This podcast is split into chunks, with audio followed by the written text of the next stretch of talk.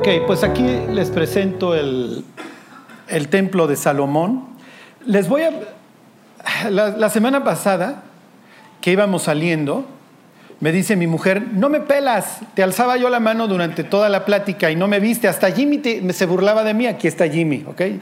Este, y entonces le digo, no te vi, ajá, este, y ya saben la que me llevé, pero bueno, este, pero no está, ahorita no está, entonces me puedo descoser, ¿ok? El caso es que me dice, no estoy entendiendo nada. Y me quedé pensando, quizá esa es la, situación del 50% del resto. Los otros tampoco, pero fingen que sí. Ajá. Entonces, a veces mi hámster va más rápido que mi, que, mi, que mi boca y me voy tropezando. Entonces, les quiero decir de qué se trata, qué les estoy intentando comunicar con esto que les he estado intentando armar para que ustedes se puedan meter en el cráneo de un israelita y entender qué es lo que le está diciendo Jeremías a su pueblo. Ajá. Entonces, miren, les voy a leer dos versículos. Váyanse a Segunda de Crónicas al 6, 641 y luego les leo un versículo del Salmo 85 porque son variaciones sobre el mismo tema. Como les he dicho antes, el libro de Jeremías habla de dos temas básicamente. El arrepentimiento, diagonal el juicio, Ajá. Porque Dios está intentando, a través de la amenaza de un juicio, que su pueblo se arrepienta. No va a funcionar, les adelanto desde ahorita, no funcionó. Y como lo van a ver, es recurrente. Y el otro tema que quiero que ustedes sepan, y es el que quiero que ustedes se aprendan, es el de la presencia de Dios. Lo más importante que un ser humano puede tener es la presencia de Dios. Y tu presencia irá conmigo, le dice Dios a Moisés, y te daré descanso. Y la palabra en hebreo es mi cara. ¿Se acuerdan cuando el sumo sacerdote bendecía al pueblo? Que haga resplandecer su qué sobre ti, ¿se acuerdan? Su rostro. Porque si el rostro de Dios está resplandeciendo sobre ti, luego entonces quiere decir que tu, su cara te está viendo. Quiere decir que Dios tiene cuidado de ti, que te está viendo. ¿Ok? Cuando, cuando yo tenía poquito de convertido y me empezaba yo a discipular, se me grabó una frase que me dijo mi pastor, bueno, me dijo a mí y al grupo que estábamos tomando el estudio, nos decía, manténganse siempre a una distancia suficiente, que además es bastante corta, en donde Dios te pueda siempre alcanzar con sus brazos, que no estés lejos de Él. Ajá. Que les digo, son variaciones sobre el mismo tema. Diría Abraham, vive Jehová, le dice a Eleazar cuando le pide que vaya por una mujer para Isaac, vive Jehová en cuya presencia, ¿ok? En cuyo rostro he estado. Para los israelitas, el templo de Dios es el sitio donde Dios vive, lo que implica que estoy cerca de Él. Y cada año, esto lo vamos a ver un poco más adelante, cada año los israelitas tienen la obligación de presentarse tres veces en el templo, ¿ok? Como mínimo. Entonces decía Deuteronomio 16, 16, tres veces se presentará delante de mí todo varón. Y ustedes pueden ver a Jesús ahí su primera Pascua a los 12 años, ¿ok? Presentarse en el templo al grado que le gusta tanto su casa, pues que ahí se queda y los papás luego ya no saben ni dónde está, ¿se acuerdan? y al más puro estilo hebreo que aprendían a través de preguntas, dice que los ancianos se maravillaban no por sus respuestas, ¿se acuerdan? Sino por las preguntas que hacía. Entonces, lo que para nosotros equivale tener el Espíritu Santo, para ellos implica que Dios vive en esta casa y que Dios vive en esta tierra. En esta tierra vive Dios. Cuando viene, ¿se acuerdan este Namán, asirio? ¿Se acuerdan? Bueno, este sirio, este arameo, que tiene lepra, va con el profeta Eliseo y Eliseo le dice que se sumerja siete veces en el Jordán, lo cual para él es bastante chafa, ¿se acuerdan? Porque el Jordán es un riachuelo. Y entonces dice, pues que no hay mejores ríos ahí en mi tierra. Y entonces le dicen, eh, mi cuate, que no, se estorbe, que no te estorbe tu orgullo. Además, cada vez que estornudas, pues nos caen pedacitos de cachete en la sopa. Entonces, mejor nos harías un favor a todos si se te cura esta lepra. Ajá. Ya los, los sargentos no sabían qué hacer cada vez que se estornudaba, ¿no? y entonces, mejor patrón, pues sí, sumérjase. Y ahí va, obviamente Dios está humillando a este, a este Namán, se sumerge siete veces y le queda, ¿se acuerdan? Como de porcelana. Y entonces la siguiente escena que uno ve es a los siervos de Namán juntando costales con tierra, ¿se acuerdan? Y entonces uno diría, ¿qué estás haciendo, Namán? ¿Para qué te llevas tierra? Pareces mexica ahí en el río Jordán llenando sus botellitas que te van a quitar en el aeropuerto. Ajá, además.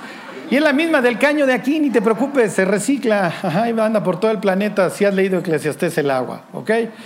Bueno, en el caso de los mexicas en el río Jordán, si no viene al caso, en el caso de Namán, no. Y además, nunca vemos a Eliseo diciéndole, detente, no te necesitas llevar la tierra. ¿Por qué? Porque ellos entienden que los dioses habitan, cada uno tiene su sitio. ¿Sí me explicó lo que es el libro de Deuteronomio? Dios repartió a las naciones y a cada nación le puso un dios encima. Váyanse ustedes ¿Cuál nos puso a nosotros? Que dijo, si dice, ahí tengo quejas, Señor, el que nos pusiste nos está maltratando aquí en México. ¿Ok? ¿Se que Daniel está ahí en Babilonia, está orando y un ángel le lleva un mensaje y le dice, el príncipe de esta tierra, de Persia, no me dejaba pasar. Entonces Namán se lleva de la tierra de Israel porque le dice, tu Dios es el bueno. Lo que voy a llegar a hacer a mi casa es hacer una parcelita con esta tierra, porque yo quiero estar en la tierra del Dios de Israel, porque este es el que me sanó. El hecho de que Dios habite en este sitio, en esta casa, le garantiza a los israelitas su presencia con todo lo que ello implica, con todas las bendiciones que la ley establecía porque la presencia de Dios estuviera. Si se entiende?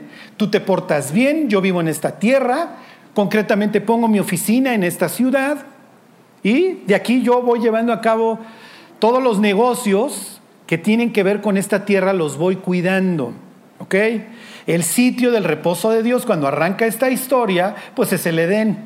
El hombre es expulsado del Edén, ¿ok? Y anda vagando, lo que hemos estado viendo hace todos estos osos, hasta que finalmente, lejos de concentrarse en toda la humanidad, Dios llama a un hombre que se llama Abraham y le dice, contigo me voy a llevar. Y esta tierra te voy a dar y yo voy a vivir aquí contigo. Y me vas a hacer un santuario porque yo voy a vivir contigo y con tu gente. ¿Sí se entiende?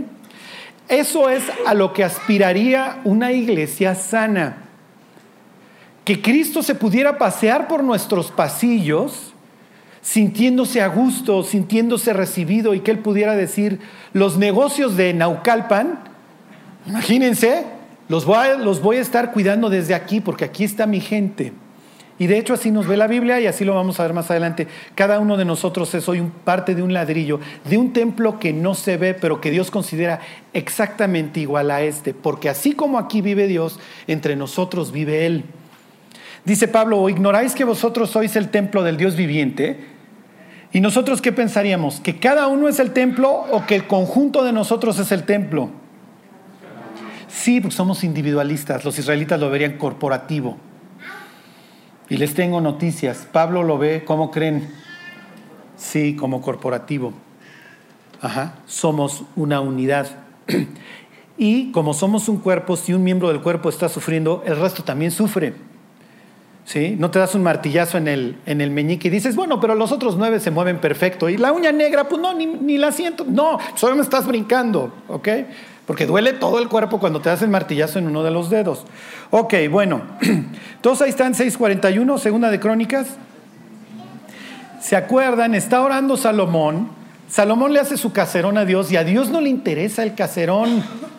¿Se acuerdan que se le hace de cedro de los libaneses? No me interesa el cedro del Líbano, házmelo con, con, la madera de Israel.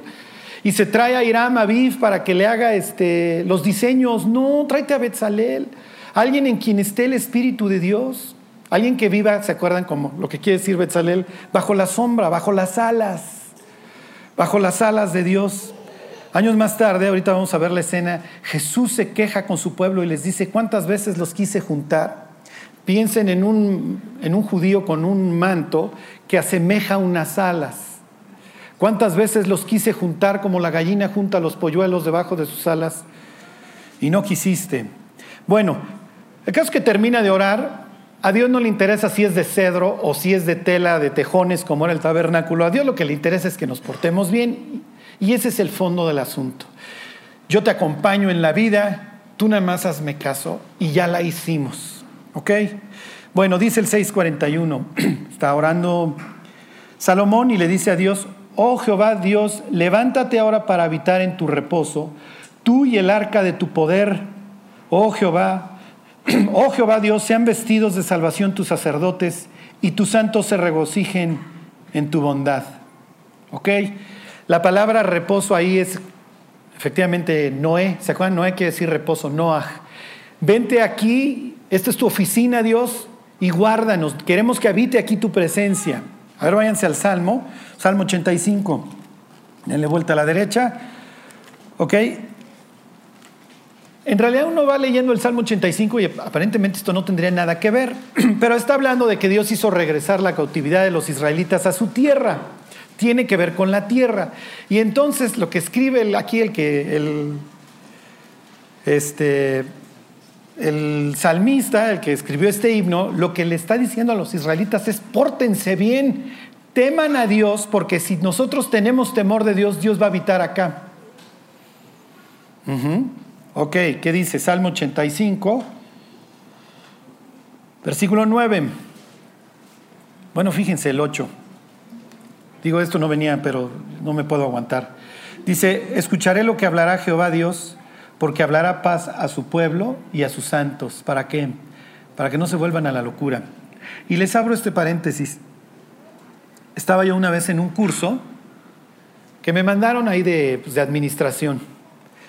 Y pues yo pensé que iban a dar así como muchas cuestiones de por lo que está de moda del management y etcétera. Y resultó ser un rollo ahí de meditación y etcétera, ¿no? Y entonces este, pues te tienes que relajar y te ponían música aquí New Age ya para que te poseyera un demonio lo que fuera, ya si quieras así súper relax, ¿no? y entonces cada quien tenía que hablar de sus broncas y de su vida y etcétera. Y entonces cuando me toca a mí mi turno, les doy mi testimonio me amaron. No, no, no saben cómo me amaron. O sea, no, wow. No, la del curso dijo, quédate, maestro, ya da tú el curso, ¿no? Cuando le, le, cuento mi vida y lo que ha hecho Dios por mí, etcétera, me dice, ¿a ti te sirve un curso como este? Y le digo, la verdad no. Y le digo, pero sí entiendo una cosa, ¿eh? La vida que hoy vivimos está diseñada para volvernos literalmente locos. Le dije, Estoy de acuerdo en que el estrés nos está matando. Estoy de acuerdo en que el estrés, porque te explicaban de la amígdala y del cerebro y todo lo que hace el estrés y cómo nos acaba. Cómo al rato, cuando ya estás acostumbrado a la ansiedad, es bien difícil pararle. Y le dije, mire, yo soy una persona igual de nerviosa que cualquier otra, ¿eh? pero todas las mañanas, todas las mañanas paso a dejar a mis hijos, de ahí me paso a una cafetería, me pongo mis audífonos y me pongo a leer la Biblia.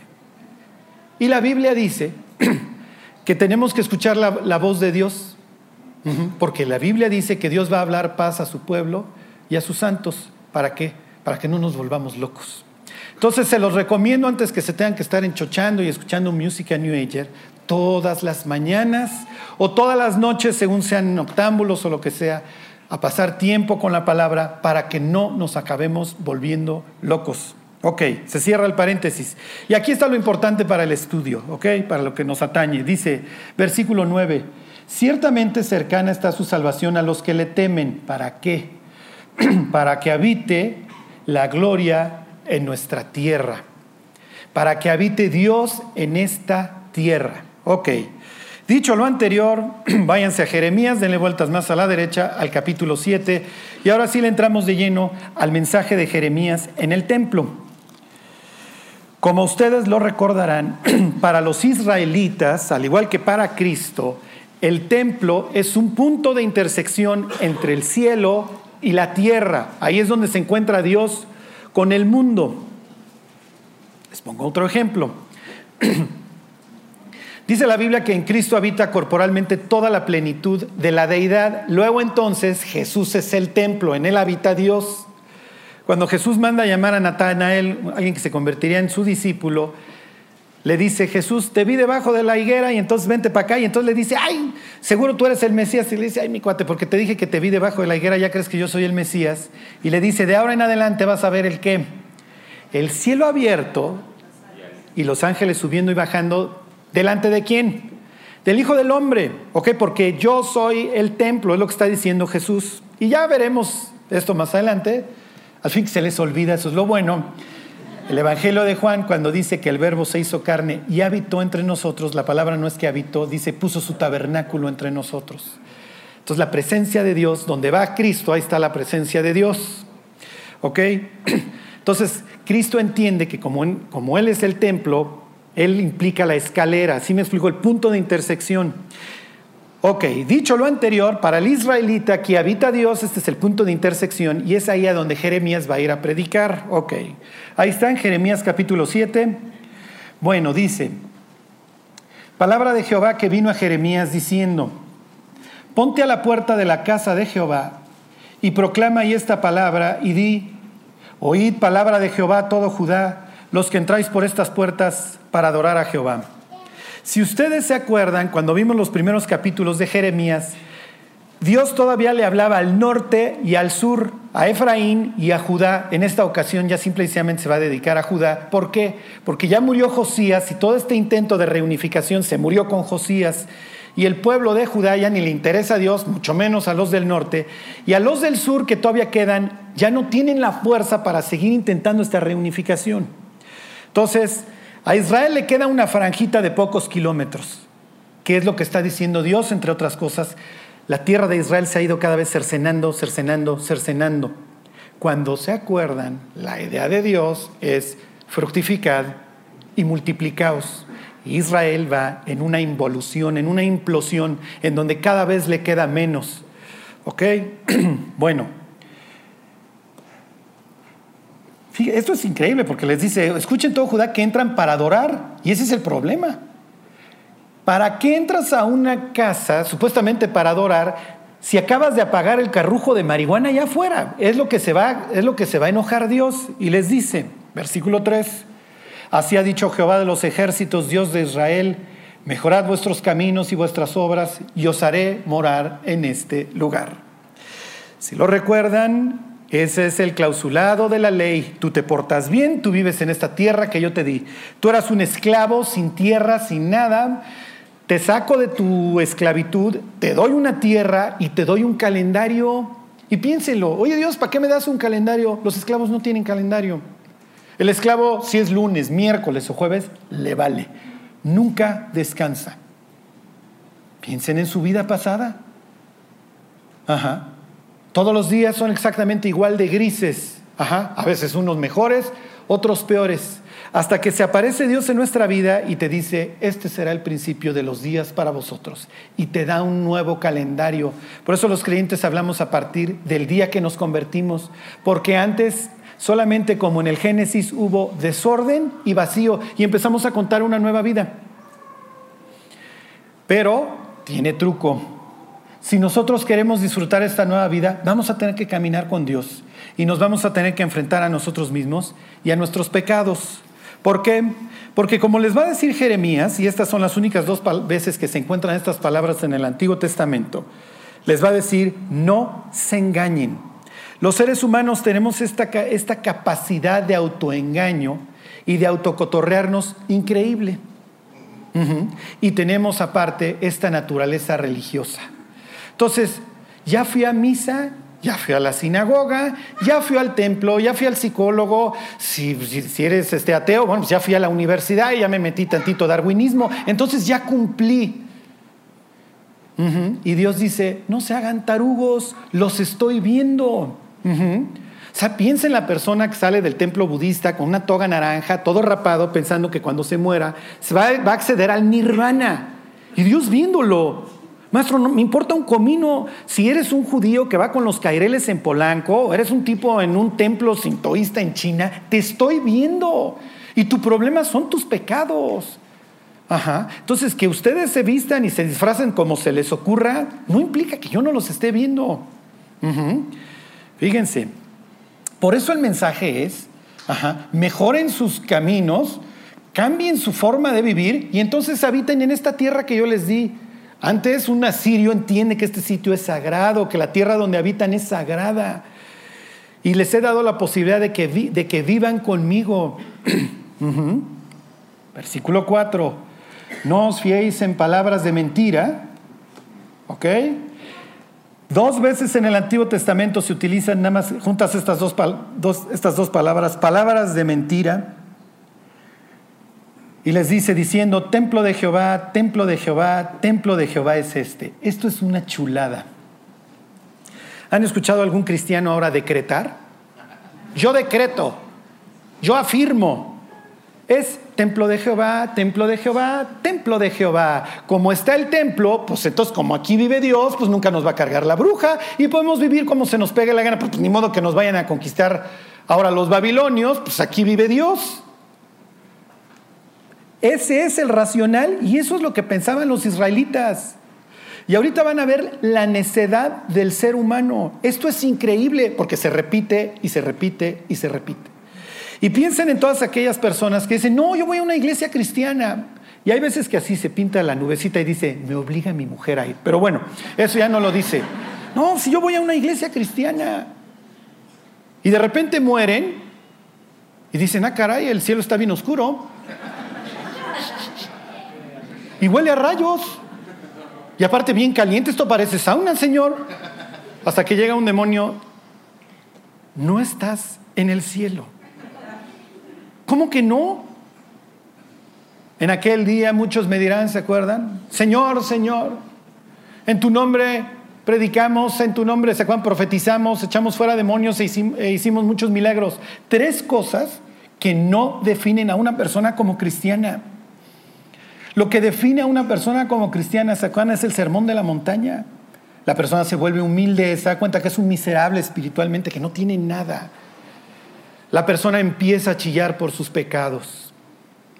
La persona se vuelve misericordiosa, pues Dios, si me perdonaste a mí que soy un asco, pues ya si el de al lado hace o no hace, me importa un comino con que me hayas perdonado a mí. La persona empieza a tener este deseo de ser cada día mejor, tiene hambre y sed de justicia. La persona obviamente se vuelve en un agente lejos de crear desorden, pacífico, se vuelve obediente, empieza a tener dominio de sí mismo, se vuelve mansa la persona empieza a tener un anhelo de tener un corazón limpio para poder voltear al cielo y ver a los ojos a Dios. Y finalmente la persona empieza a padecer persecución. Porque cuando Chela se convierte manda un mensaje terrible al resto de los demás, si yo cambié, o más bien, si Dios me cambió, te puede cambiar a ti, pero tú no quieres. Y como dijera Jesús, esta es la condenación, que la luz vino al mundo pero los hombres prefirieron las tinieblas. Ok, templo de Jehová tres veces y entonces era como una invocación mágica. Dios, ¿se acuerdan? Tiene este sentido del humor súper, súper negro. ¿Ok? Obviamente Jeremías se está burlando del pueblo. ¿Por qué? Porque un predecesor de años antes, de la época de un gran rey que fue Ezequías, que se llamaba el profeta Isaías, se presenta en el templo de Dios, pero no en el modelo, sino en el verdadero, en el de allá arriba, porque la Biblia dice que Dios vive en una cosa igual. Ok, váyanse al profeta anterior, al libro de Isaías, al capítulo 6. ¿Se acuerdan? Usías era un tipazo y su hijo también lo va a hacer este Jotam. Usías quiere decir fuerza de Dios y Jotam quiere decir la palabra tam es perfecto, ¿sí? Dios es perfecto. Obviamente para Israel muere un gran rey, muere leproso, ¿se acuerdan? Porque finalmente el orgullo lo mató. Pero bueno, dice ahí el 6.1, dice, en el año que murió el rey Usías, vi yo al Señor sentado sobre un trono alto y sublime, y sus faldas llenaban el templo. Por, encima de él había serafines ¿Ok? Eso es, un ser ardiente, que es un ser serpentoide. ¿eh? Este, así los veían. Esta escena la vamos a volver a ver en Ezequiel durante este mismo estudio, digo más adelante, y luego en el Apocalipsis, en el capítulo 4 y 5. ¿Ok? El caso es que estos seres celestiales están siempre acompañando ahí el trono de Dios. Y entonces dice el versículo 2, se los vuelvo a leer, por encima de él había serafines, cada uno tenía seis alas, con dos cubrían sus rostros, con dos cubrían sus pies y con dos volaban. y el uno al otro daba voces diciendo, fíjense cuántas veces lo dicen, Santo, Santo, Santo, Jehová de los ejércitos, toda la tierra está llena de su gloria. Y entonces Isaías, recuerdan la escena, se asusta y dice, Dios, perdóname, soy un hombre inmundo, yo no puedo estar delante de ti. y como veían en el, ¿se acuerdan del tabernáculo que había un altar con carbón que generaba un incienso agradable? Este, uno de los serafines va, toma uno de estos carbones y se lo pone en los labios a, a Isaías, que quiere decir que ya lo purificó. Entonces le dice, no te preocupes, y ahí le da un mensaje que dar. ¿Ok? Famoso mensaje que Pablo se la vive repitiendo. Pero lo que quiero que aquí vean es que tres veces los serafines están santo, santo, santo. Y cuando Jeremías va al templo y les dice, ustedes andan con templo, templo, templo, ¿qué, qué, burla les está haciendo? Lo que deberían de estar diciendo cada vez que ven el templo es, no, aquí está la casa, la casa, la casa. No es, Dios es santo, Dios es santo, Dios es santo. Luego entonces a mí me compete perseguirlo. ¿Sí me explicó? Vivir en su presencia, estarlo buscando para que yo participe de su santidad. Lo que está haciendo Jeremías es que se está burlando de ellos. Ok, bueno, regresense a la historia. Capítulo 7.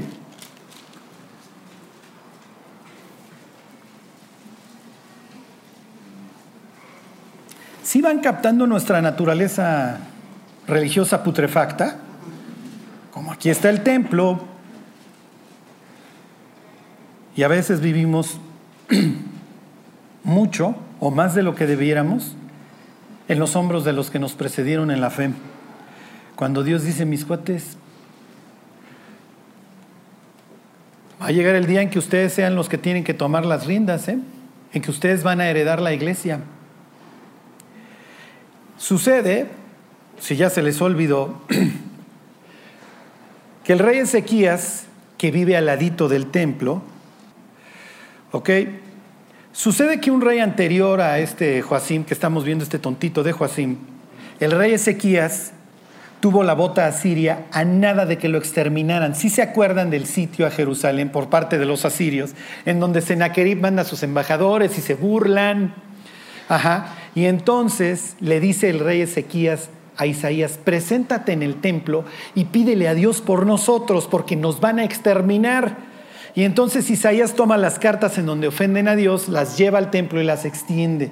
Y le dice, Dios, por favor, cuídanos. Y entonces la libran porque Dios manda a un ángel que mata a 185 mil asirios en una sola noche, lo cual registran tanto los egipcios como los propios asirios. Los asirios dicen que no ganaron, que nada más cobraron tributo, que es verdad. Y los egipcios, Heródoto creo es, sí dice que los asirios nunca lograron la conquista y que vino una plaga que le mató miles de soldados.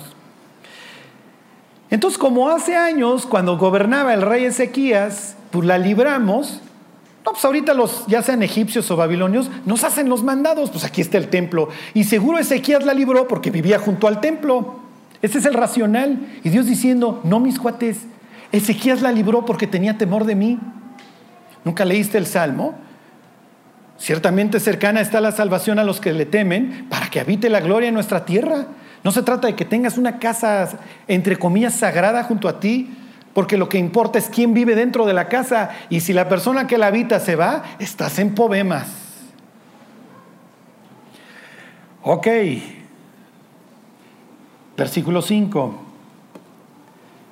7.5, pero si mejorareis cumplidamente vuestros caminos y vuestras obras, si con verdad hiciereis justicia entre el hombre y su prójimo, y no oprimieres al extranjero, al huérfano y a la viuda, ni en este lugar derramarais la sangre inocente, ni anduvierais en pos de dioses ajenos para mal vuestro. Os haré morar en este lugar, en la tierra que di a vuestros padres, para siempre. Ok, todas estas, mis queridos, que ustedes ya se saben de memoria, no, Charlie, yo ya sé hasta qué versículo está, citando aquí Jeremías, son alusiones a la ley que los israelitas no quisieron guardar. Les pongo un ejemplo. Versículo 5 les dice, pero si mejoraréis cumplidamente vuestros caminos y vuestras obras, si en verdad hiciereis justicia, la justicia, la justicia seguirás, decía la ley. Para que te suceden dos cosas, para que vivas y heredes la tierra que el Señor, que el Señor te da. Y la idea de esto de la justicia, la justicia seguirás, es que la persiguieras, que siempre estuvieras mejorando. Es lo que dice Jesús en el Sermón del Monte. Dichosos aquellos que tienen hambre y sed de justicia, que la están persiguiendo, porque nunca vamos a llegar a un nivel de perfección. Lo que Dios espera de nosotros es que vayamos siempre más allá, más allá. ¿Ok? Número uno, Les dice, versículo 6, y no oprimierais al extranjero, decía el Éxodo, no angustiarás al extranjero, porque extranjeros fuisteis en la tierra de Egipto, y los israelitas sabían lo que era morar en una tierra extranjera. Piensen en todas estas personas, que además hoy es objeto de propaganda y de, de, haceres políticos. Piensen en todas esas personas que hoy sufren en Estados Unidos, no sabiendo si el día de mañana se van a rejuntar con sus hijos. Estaba yo escuchando la otra vez a un analista que decía que cuando separan a una familia, los trámites para la legalización de los hijos y de los papás y las deportaciones de unos y otros no tardan los mismos años. Hay papás que cuando los separan de sus hijos no los van a volver a ver jamás. ¿Y qué decía la ley? No oprimirás al extranjero, porque tú sabes lo que es sufrir como extranjero en una tierra ajena. Y Dios va a hacer aquí alusión a tres personas, al extranjero, a la viuda que no tiene alguien que hable por ella y al huérfano que no tiene alguien que hable por él. Y los israelitas están haciendo peor que Trump, lo que se les pega la gana, porque están llenos de sí mismos, están crecidos. Y como el imperio asirio ya cayó y ya no me están cobrando rentas ni impuestos altos, muchachos, yo traje los pomos. Vamos a entrarle, al fin que además aquí está el templo de Jehová. Les dice versículo 6, y no oprimieres al extranjero, al huérfano y a la viuda, ni en este lugar derramaréis la sangre inocente obviamente está haciendo una alusión al asesinato, ni anduviereis en pos de dioses ajenos para mal vuestro. Os haré morar en este lugar, en la tierra que di a vuestros padres, para siempre. Y aquí viene la segunda vez en donde se juntan estas dos palabras. Versículo 8. He aquí vosotros confiáis en palabras de mentira que no aprovechan. y Jesús va a hacer ahora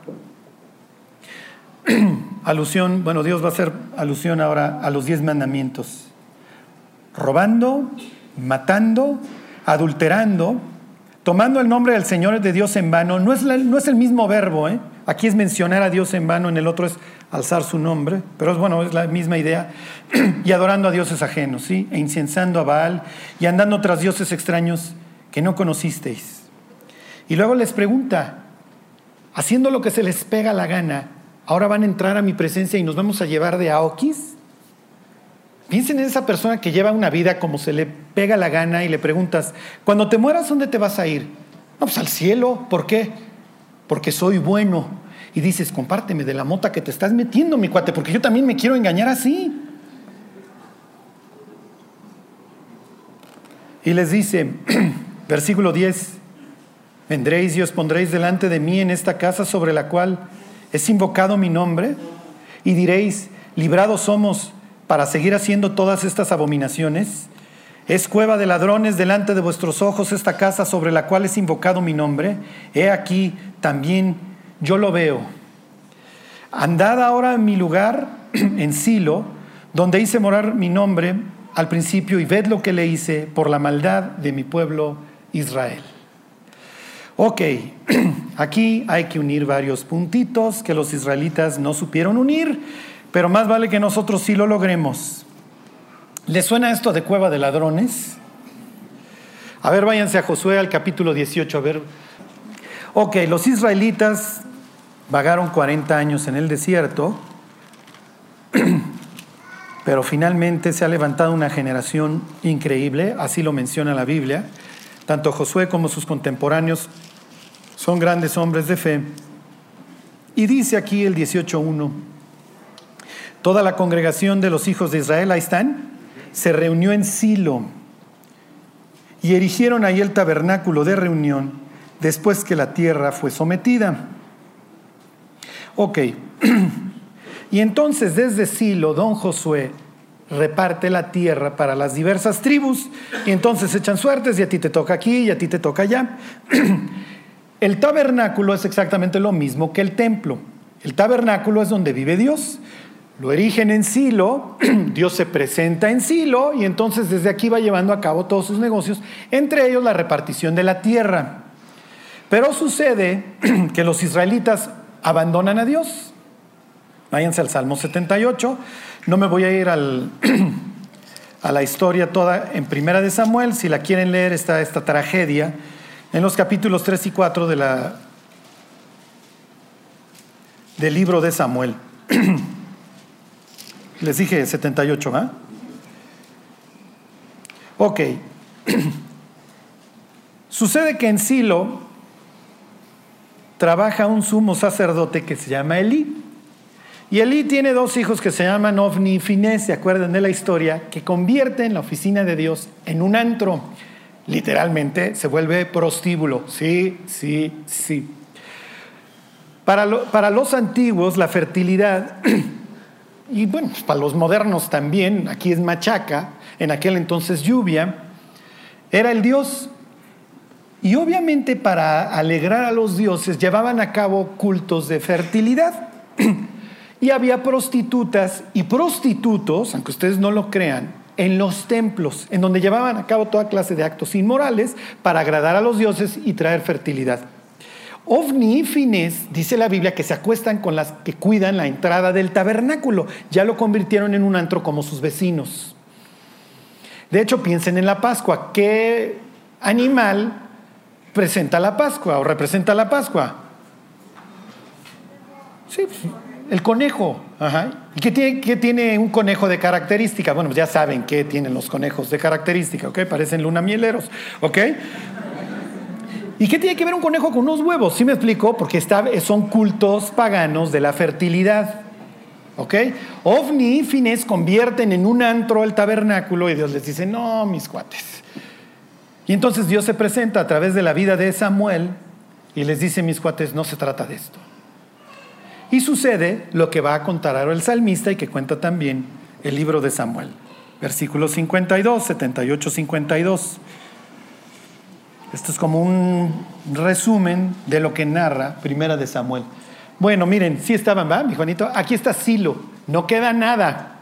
Es un monte ahí pelón, ¿eh? ¿Ok? Ahí tienen una vista de lejos. ¿Ok? Aquí tienen a Robert Chico y a Jonathan, ajá, engalanando Silo. ¿Ok? Oh, oh. A ver, regrésame tantito, mi Juan. Regrésame. Otra, ahí está, y aquí tienen las doce tribus de Israel. Cuando llegas está esto, obviamente, por, porque ahí te explica el guía. No, miren, aquí se repartieron las doce tribus, etcétera, etcétera, ¿ok? Y pues los teólogos que vienen, no, no, wow, me estoy enterando. Bueno, pues es que hay que agarrar la Biblia, mis cuates, no te lo tiene que explicar el guía aquí como en el Museo de Antropología. Bueno, entonces dice el 7852. Hizo salir a su pueblo como ovejas y los llevó por el desierto como un rebaño. Los guió con seguridad de modo que no tuvieran temor y el mar cubrió a sus enemigos. Los trajo después a las fronteras de su, de su tierra santa, a este monte que ganó con su mano derecha. Echó las naciones de delante de ellos con cuerdas, esta era la forma que repartían, era una especie de echar suertes, con cuerdas repartió sus tierras en heredad e hizo habitar en sus moradas a las tribus de Israel, aquí tendrían a las doce representadas, y la de Leví, ¿se acuerdan? No les da tierra. La idea es que los sacerdotes estuvieran repartidos por todos lados enseñando la Biblia. Ok, versículo 56, pero ellos tentaron y enojaron al Dios Altísimo y no guardaron sus testimonios, sino que se volvieron y se rebelaron como sus padres, se volvieron como arco engañoso le enojaron con sus lugares altos y le provocaron a celo con sus imágenes de talla.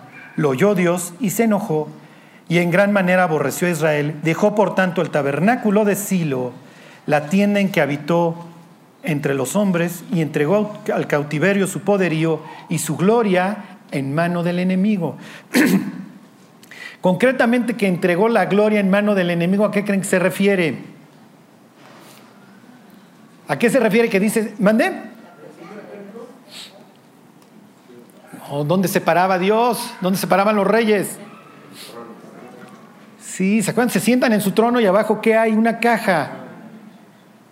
A ver, ¿se acuerdan que así guarda la entrada al el arca? Bueno, ya me volví a equivocar, mi Juanito. Bueno, ahí ponme las del templo de Herodes, porfa. ok, se roban el arca, ¿se acuerdan? Los filisteos se llevan el arca y entonces llegan y le avisan a Elí, murieron tus hijos y el arca de Dios fue tomada y este cuate en ese instante le da un infarto, se va para atrás, se descalabra y se muere y una de sus nueras en ese instante del shock da a luz y le pone a su hijo I, que es como des o in para nosotros. y es sin, y kabod es gloria, sin gloria. Y luego aclara Samuel, porque la gloria del Señor fue traspasada, se acabó, Dios se fue de su tierra, chao, bailaste break, te llamabas, ¿ok? Como le quieran poner, chupaste faros, la puerca torció el rabo, adiós, se fue la presencia de Dios. Y les voy a decir qué es lo peor. Cuando tú lees la, la Biblia en la carta a los romanos y lees que los pies de los que traen buenas nuevas son hermosos, ¿qué piensas? ¿En qué piensan? Lo primero que les venga a la mente. Pies bonitos, dice Jimmy. Podólogos. ¿Qué te dan alegría? Dice Mildred. Ok, 100 cristianos dijeron. ¿Qué más? ¿Qué es lo primero que pensamos cuando, oh, pero cuán hermosos son los pies del que anuncia las nuevas de paz? Que le dice, Jehová reina. ¿Mandé? Que comparte, exactamente. Pensás en un evangelista Exactamente. Los antiguos, sí es un evangelista en el sentido que trae buenas nuevas. Los antiguos es, libraste tu vida. ¿Por qué? Porque estaba el atalaya, el vigía, a muchos kilómetros de las ciudades para que le diera tiempo de avisar. Alguien estaba en el campo de batalla y veía si ganaban o perdían. Si perdían es, córrele maestro. Vele avisar al siguiente vigía que se pele a la ciudad y que le avise a las personas con lo que traes puesto, ¿eh? Porque ahí viene el siguiente pueblo y te van a ultrajar. Y si son asirios, te van a despellejar frente a tus hijos, a los cuales van a tomar de esclavos para los usos más asquerosos y repugnantes que les dé su mente, lo mismo a tu mujer y a tus hijas. Con lo que traes puesto, maestro. Por eso cuando venía el mensajero y decía, ganamos la batalla, era aunque tenga ojos de pescado, mm, en este instante, mi cuate. Aunque tengas ojos de pescado en los pies, te los beso porque acabo de librarla. Ajá. Piensen en esta ocasión en que llega el mensajero a decir, el arca fue tomada, murió Elí, Finés y perdimos la guerra. Y es, pélense, porque los filisteos vienen avanzando del occidente y vete al oriente lo más que puedas. Y no es de que, pues agarro mis cosas. La vida en aquel entonces se, llamaban, si quieren el término técnico, Javiru, se volvían nómadas, porque con lo que pudieras agarrar te pelabas, con todos los riesgos que implica que te van a agarrar bandoleros en el camino. Lo más importante que tenía un antiguo era un clan fuerte. Y cuando tus guerreros perdían la guerra, a correr. Los huérfanos y las viudas a correr con lo que traigan puesto. Y es lo que sucede aquí. Si lo es arrasado, y entonces Jeremías les dice, a ver mis cuates, vamos uniendo puntitos, porque ustedes traen la onda de que como aquí vive Dios no nos va a pasar nada.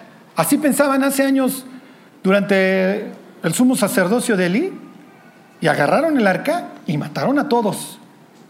Entonces no crean que porque aquí está el templo ya la armamos, si no cambiamos nuestra forma de vivir. Y eso es, y aquí es a donde yo voy, el cristianismo moderno nos predica una experiencia, siente bonito, y con esto yo no les quiero decir que estén de jeta. Cuando cantemos, hoy cantaron muy bien, por cierto, los felicito, ¿eh? Muchas veces en la canción te das cuenta qué tan fervorosa anda la gente, pero no se trata de una experiencia, se trata de que me tengo que enfrentar a mí mismo. Y tengo que abominar mis pecados. Y tengo que ser cada día mejor. Y como dice la ley, buscar y buscar la justicia. Tengo que cambiar tengo que ser un mejor papá, tengo que ser un mejor trabajador, tengo que ser un mejor marido, tengo que ser un mejor creyente, tengo que ir siempre más allá. Y no porque hoy ya llegué a este punto, le voy a decir a Dios, bueno, Dios, ya llegamos súper lejos, ya le hicimos, aquí me bajo. No, nunca, jamás Dios va a dejar de estirarnos. Porque les estuve terapeando durante tres o cuatro domingos. Fructifica y multiplícate, fructifica y multiplícate. Y cuando Jesús agarra a los discípulos, arrancando el libro de Hechos, fructifiquen y multiplíquense, mis cuates. Me van a ser testigos en Jerusalén, en Samaria y hasta el último de la tierra. ¿eh? Y, los, y los discípulos hicieron un buen trabajo. Por eso estamos aquí en Naucalpan de Juárez. Ok. Viene la moraleja y ya vamos a terminar. Váyanse al libro de Marcos, al capítulo 11. Ahora sí, a ver mi Juanito, aquí tienen el templo de Herodes. ¿Ok? Aquí tienen un pórtico precioso. Esta chunche no, aquí. ¿Ok? Aquí tienen la fortaleza Antonia. En honor a Marco Antonio le había hecho don Herodes. Estos son los que le van a salvar la vida a Pablo en el libro de Hechos. El libro de Hechos gira mucho alrededor de este sitio. Esta es la puerta de la hermosa, ¿se acuerdan? Supuestamente estaba hecha de cobre corintio, que era muy famoso el cobre corintio. Y entonces Pablo, por eso en, en este pasaje precioso de Corintios 13 dice que, ¿cómo dices? Yo soy como címbalo que retiñe si no tengo amor, y está refiriéndose a un instrumento que hacían los corintios de cobre. Aquí es donde Juan y Pedro le hablan al paralítico. Se paraba bien el cuate, porque aquí va a recibir mucha machaca. ¿Ok? Y aquí tienen una pared, ¿se acuerdan? Esta pared dice en varios idiomas, si cruzas gentil este sitio y te matamos, es bajo tu propio riesgo. Esto es lo que llamaría la Biblia el patio de los gentiles. Ahí está en Apocalipsis, que es 13, también lo menciona, ¿no? En el, en el 11. Bueno, se los pongo más grande. A esta parte del templo, a esta parte y a esta parte acceden los gentiles, ¿ok? A esta parte acceden judíos, mujeres y hombres. A esta parte nada más judíos hombres y adentro del templo obviamente solamente sacerdotes. ¿Ok? Eh, piensen en Pablo que va a pagar un voto que había hecho de Nazareo. Aquí es donde va a pagar sus votos, ahí se va a rasurar, etc. ¿Ok? bueno, sucede que durante la Pascua, dice don Flavio Josefo, iban cientos, literalmente cientos de miles de personas, entre ellos gentiles, a adorar a Dios había que sacrificar un cordero perfecto y los saduceos se ponían a lo largo de todos estos pórticos a vender. Y se acuerdan que si el dólar estaba en 19, bueno, pues ¿qué crees? Hoy amaneció a 25, mi cuate. ¿Ok? Y además tú puedes llevar un cordero perfecto menor de un año y te decían, no, este está chafa, ¿no? Dele la patita, oiga, pues está perfecto. No, no, me tienes que comprar el mío. Y si un borrego valía en promedio dos mil pesos, ¿qué crees? Hoy vale seis mil. Y además, lo peor, los gentiles venían y se postraban aquí y aquí adoraban, aquí escuchaban el shofar cuando, cuando mataban el sacrificio y entonces reverenciaban a Dios y decían, el Cordero está muriendo por mí. No lo veían tan claro como lo vemos nosotros de este lado, pero era un momento de, ¿sí me explicó? Oh, el Dios de Israel, este, creo en Él porque no lo veo, yo no estoy una imagen concreta. Entonces el gentil venía aquí a buscar a Dios. ¿Y qué creen que hacían los saduceos durante las fiestas? Te me largas, mi cuate, porque o adoras tú a Dios o vendo yo todos estos ganados. ¿Y qué crees que me conviene más? Así que dejo el propósito por el cual Dios me alcanzó y me dedico a hacer machaca. ¿Ok? Ahí están en Marcos 11. Jeremías, cuando está enchiladísimo, le dice a los israelitas, como portavoz de Dios, haciendo lo que se les pega la gana, van a venir a esta casa. O sea, como diciendo, y todavía tienes cara para venir, y además convertiste mi casa en una cueva de, la palabra aquí ladrones es asaltante, es una bola de locos. Pues ni te preocupes, Jeremías, no pasa nada, aquí está templo de Jehová, templo de Jehová, templo de Jehová. Y entonces les dice, no, mis cuates, ¿no se acuerdan lo que le hizo Dios a Silo? Ok, ahí están 11. 11.15. Vamos luego a regresar a este. Aquí terminamos. Bueno, me falta un versículo ya. Vinieron pues a Jerusalén y entrando Jesús en el templo comenzó a echar fuera a los que vendían y compraban en el templo. Y volcó las mesas de los cambistas y las sillas de los que vendían palomas y no consentía que nadie atravesase el templo llevando utensilio alguno y les enseñaba diciendo, no está escrito, esta es una cita de Isaías, mi casa será llamada casa de oración para todas las naciones. Obviamente está refiriendo a los gentiles que están adorando ahí. ¿Pero qué? Pero vosotros la habéis hecho cueva de ladrones. Hay un tipo que se llama Reza Aslan que escribió un libro que se llama El Celote, en donde pinta a Jesús como un celote, como un revolucionario, como un Che Guevara de su época. Si algún día se topan con Reza, regálenle una Biblia. Jesús varias veces, y las veremos luego, predice la destrucción del templo, que obviamente, al igual que a Jeremías, no le van a creer y al igual que a Jeremías lo van a, lo van a enjuiciar. Y dice Reza Aslan que todas esas referencias a la destrucción del templo son posteriores, son añadiduras.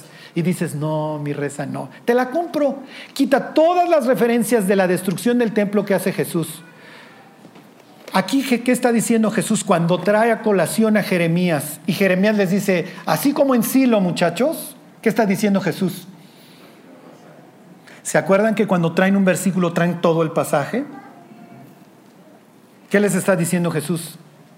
Este lugar va a ser destruido porque ustedes lo convirtieron en cueva de ladrones. Y lo que dice Jeremías a continuación es, vayan a ver así lo que está diciendo Jesús. Vean el templo de Salomón.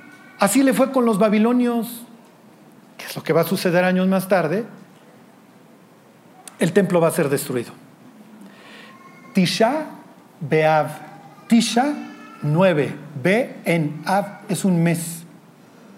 El 9 de Av. ¿Saben que los judíos conmemoran la destrucción del templo el día 9 de su mes Av? Porque casualmente el templo de Salomón y este templo fue destruido el mismo día.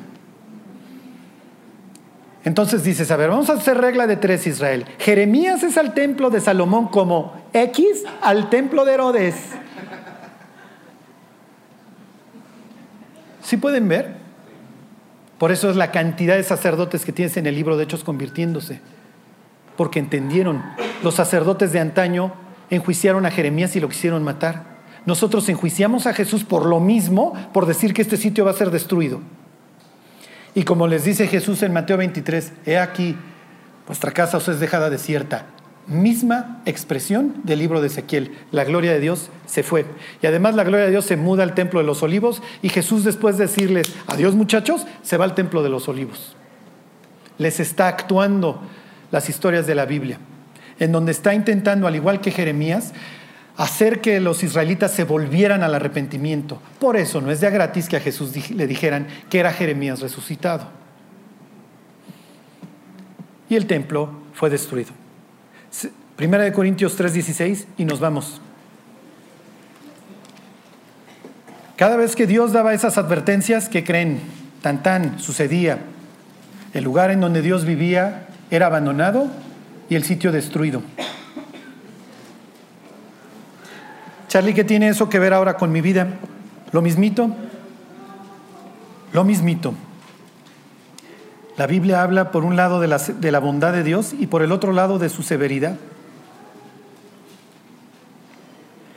3.16. Ahí están, Primera de Corintios. ¿No sabéis que sois templo de Dios? Oh, oye Charlie, entonces estas disposiciones de esta casa tienen que ver conmigo. Sí, resulta que ahora tú eres la casa. Y si te portas bien, ¿qué crees? La presencia de Dios va a ir para donde vayas. Literalmente dice la Biblia que vas a ir dejando su olor. Y si me porto mal, gracias por viajar en Lufthansa. Es que es el, este, el humor negro de los alemanes. Va, se va a estrellar el avión de Lufthansa. Entonces dicen, señores, estamos a punto de estrellarnos. Los que sobrevivan, los felicitamos. Los que mueran, gracias por viajar en Lufthansa.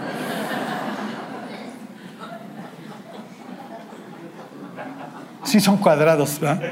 Ok. Dice, ¿no sabéis que sois templo de Dios y que el Espíritu de Dios mora en vosotros? Si alguno destruyera el templo de Dios, Dios le destruirá a él. Porque el templo de Dios, el cual sois vosotros, santo es. Luego entonces, sed santos porque el Señor vuestro Dios es santo. ¿Se puede lograr? No. No, desgraciadamente nunca vamos a ser perfectos, pero sí espera Dios que seamos maduros. Y que nuestra vida sea cada día mejor. Y no se requieren así los grandes saltos cuánticos, ¿eh? con que seamos mejor que ayer. Bueno, vamos a orar, cantamos y nos vamos. Dios te queremos dar gracias por Dios por todas estas advertencias que tú vas poniendo en nuestro camino. Te queremos pedir, Dios, que tu presencia habite entre nosotros, que nos lleves, Dios, a mejorar nuestros caminos, que nuestros caminos, Dios, te sean agradables. Ayúdanos, Dios, a ser cada día mejores. Ayúdanos a cumplir el propósito por el cual nos alcanzaste. Perdona nuestras faltas, Dios, límpianos y danos un corazón limpio. Renueva, Dios, un espíritu recto dentro de nosotros para que todos los días, Dios, te podamos ver a la cara. Te lo pedimos, Señor. En el nombre de Cristo Jesús. Amén.